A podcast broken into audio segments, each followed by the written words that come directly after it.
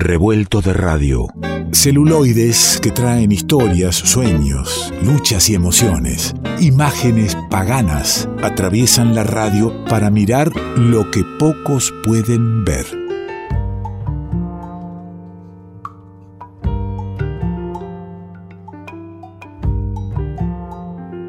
Y ya nos está esperando, eh, con la pantalla en blanco a punto de echar a andar algunas de las recomendaciones.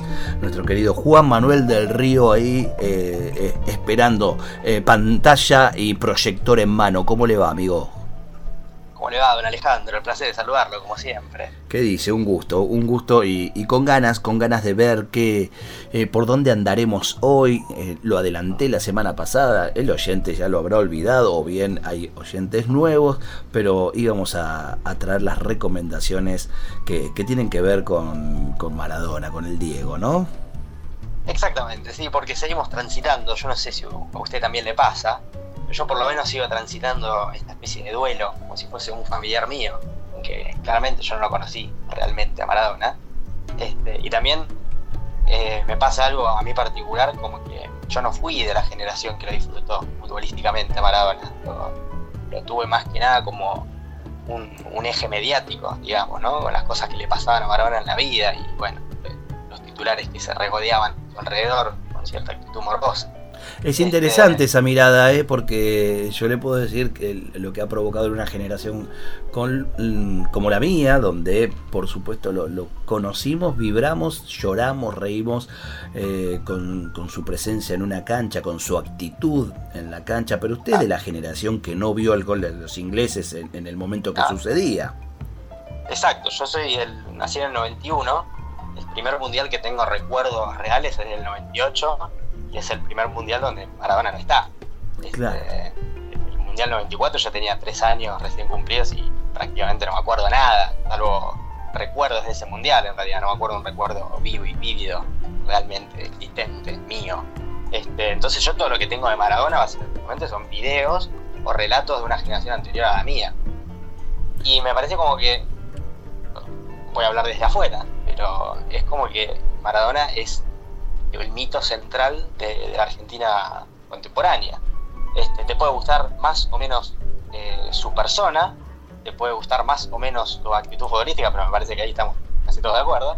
Este, pero es inevitable pensar que Maradona es un mito de la Argentina, es un mito popular y es un mito autoconsciente también, ¿no? Maradona se narra a sí mismo y esa es una de las mayores sorpresas con las que me encuentro cuando le, veo entrevistas o lo escucho hablar, Maradona de los, de los 80, que además de esa cosa risueña de que Maradona habla en tercera persona a veces, eh, es interesante que es consciente de todo lo que provoca, ¿no?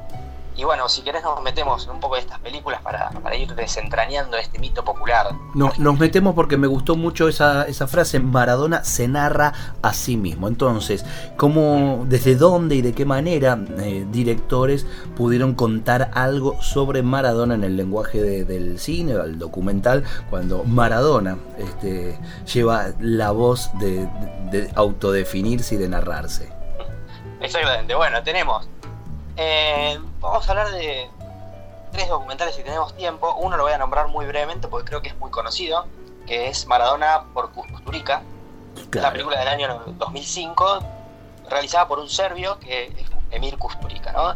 Kusturica en la década del 90 había hecho una serie de películas muy interesantes y en el año 2005 hace este documental sobre la figura de Maradona y lo acompaña en cierta cotidianidad de ese Maradona de, de principio de los 2000 eh, y esto desde la perspectiva de un hombre yugoslavo barra serbio como Kusturica.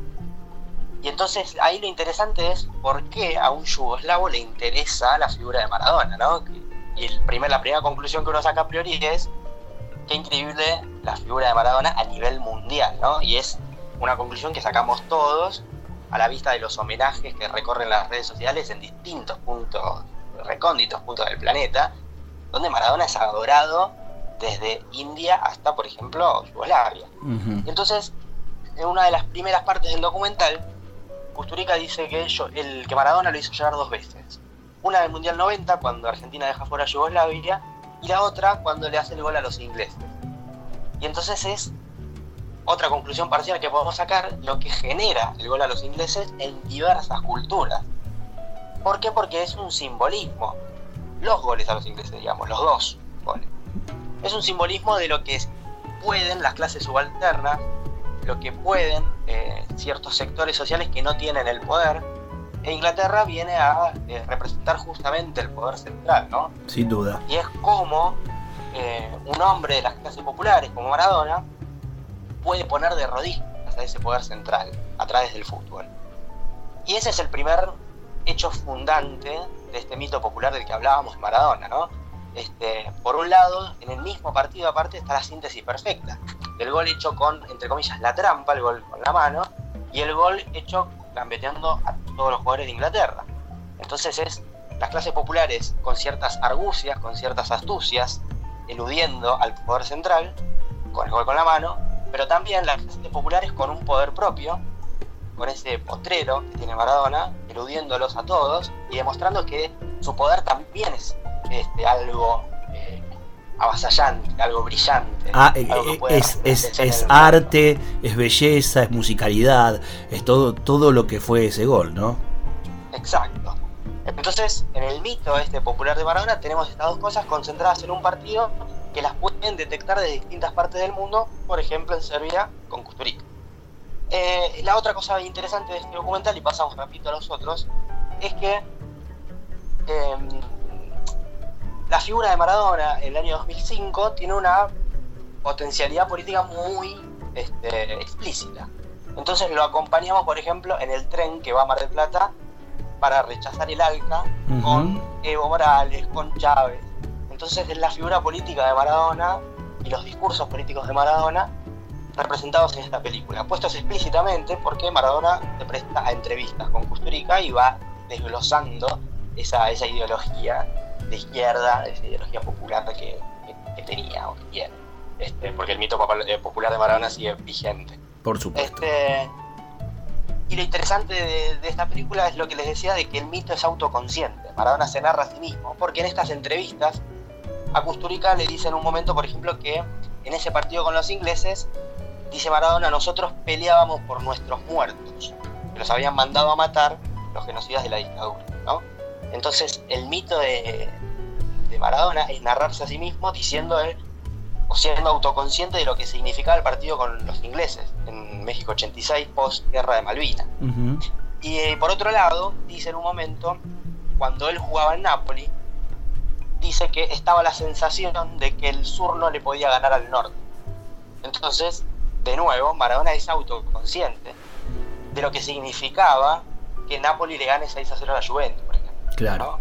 El, sur golee al norte y que el sur gane Scudettos y gane Copa Italia y gane Copa UEFA, significaba algo mucho más de lo que puede significar un simple campeonato de fútbol. Y, se hacía cargo y se hacía cargo de ese significante no, no, no lo dejaba a un decía bueno si interpreten lo que quieren yo lo que hice fue jugar muy bien al fútbol y, hacer los goles que tenía que hacer no no no abre no se abre en ningún momento ese significante se hace cargo exactamente eh, desde ese punto de vista podemos decir también que la figura de Maradona no es un ídolo posmoderno, ¿no? que el posmodernismo siempre tiende a eludir esas responsabilidades y dejar todas las cosas medio abiertas y que el otro complete. No, Maradona venía a cerrar el sentido, es decirnos, bueno, esto soy yo, estas son mis ideas y esto es lo que hice y lo hice. ¿no? Entonces es una figura moderna, la, figura de, de Maradona, no posmoderna. Me dijo que me dijo que le iba a dedicar poco tiempo al de Custurica y, se agarró todo, casi todo. Así que eh, por favor recomiéndeme, porque justo la de Custurica la vi. Así que dígame otra. Vamos a las otras. Este, tenemos entonces Diego Maradona de Escapadia. Esta película es un documental dirigido por un británico. Lo interesante no es tanto que la dirige un británico, no nos importa la nacionalidad en este caso, sino la forma de la película. La película está narrada principalmente con materiales de archivo, con VHS de la época en la que Maradona estuvo en Italia. O sea, desde el año 84 más o menos al 91, 90-90. Entonces, la película narra no solamente el Mundial 86, a la que le dedica poco tiempo en realidad, sino todo lo que significó Maradona en Italia con imágenes de esa época. Y con voces en off que nos van son entrevistas, por ejemplo, Claudio, el preparador físico del Diego, este, diferentes voces que van narrando eh, cosas que significaban en esa época, pero lo importante están en las imágenes. Entonces lo vemos a Maradona, por ejemplo, jugando al tenis con Claudia, y lo vemos a un Maradona muy contento, muy feliz en esa vida privada, y a su vez siendo avasallado por el pueblo napolitano al que no lo dejaba en paz, realmente. Es muy interesante, al principio de la película hay un chiste muy lindo, donde Maradona está subido al avión y un periodista le pregunta, bueno, Diego, ¿qué busca en Italia? Y Maradona contesta, la tranquilidad que no tuve en España. O sea, Maradona estaba buscando tranquilidad en Nápoles. Corte A, una multitud de 80.000 personas recibiéndolo en el aeropuerto. O sea que la película ya nos está diciendo que nunca tuvo tranquilidad Maradona en Nápoles. Y, eso marca eso marca la vida, eh, la vida de, del Diego que, que, en ese aspecto nosotros tenemos muy, muy cercano y muy amigo en lo personal y amigo de este revuelto a Nicolás Tolcachier, quien ha sido el creador del programa de zurda y el productor general, con lo cual ha convivido con, con Diego un mes en Brasil eh, y es la constante del tipo no poder eh, ir a un restaurante, no poder este, ir a comprar un, agua a un kiosco, en donde sea del mundo. ¿eh? No, total, total. Bueno, no por nada se fue de grande a Qatar, ¿no? a lugares así medio este, que no, no, es tan Vox Populi el fútbol, porque los, los lugares, países centrales del fútbol no, no pueden ir hasta este, bueno, y es interesante también de esas imágenes, no solamente la alegría de Maradona, sino la alegría del pueblo. Cuando hay mucha gente en los entrenamientos o cuando hay mucha gente esperándolo en la puerta de la casa, la gente está feliz. Y, todos están cantando Diego, Diego, Diego, menos, ¿no? Este, digo, medio en términos monocordes, dice Diego, Diego de los italianos, pero los tipos estaban felices de que Diego esté ahí. ¿Por qué estaban felices? Porque justamente les cumplía el sueño, ese sueño de que el sur no le podía ganar al norte. Y ponía al sur de italiano, no al central. Bueno, esta película de Capadia es interesante por esas imágenes de archivo que son realmente espectaculares y que nos sitúan en un tiempo histórico, nos, nos ponen en ese presente, ¿no? La película funciona un poco como un viaje en el tiempo, donde nosotros nos metemos ahí en, de repente en los años 80. Y después la película tiene una narrativa donde podría ser como la figura, la cresta de la ola de, Maradona futbolísticamente y cierto caso post Mundial del 90 porque la, película plantea una hipótesis de que pasa algo ahí en medio del Mundial 90 Italia que este, termina por romper la carrera futbolística de Diego. Y después tenemos otra película que en realidad no es sobre el Diego, pero es sobre el Mundial 86 y que me parecía muy interesante traerla, eh, no es una película sobre el Diego porque él no está siendo entrevistado en esta película, pero sí un montón de figuras alrededor.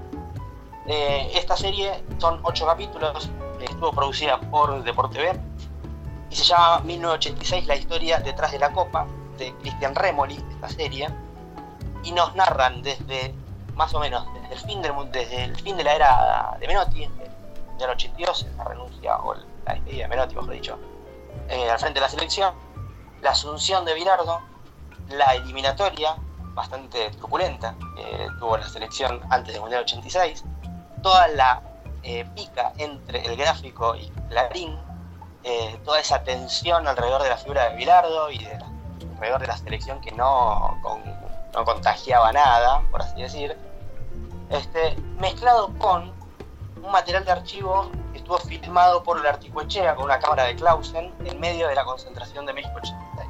Tenía una camarita VHS que lo que hace es situarnos en esa cotidianidad de, la selección en el campo deportivo del Club América en México y lo, que hace es justamente ponernos en la cotidianidad de esos jugadores, ¿no? Nos metemos de lleno en la concentración, vemos cómo pasaban las horas, cómo pasaba el tiempo jugando al truco, mientras las entrevistas o animaciones que incluye la película nos van contando estas tensiones.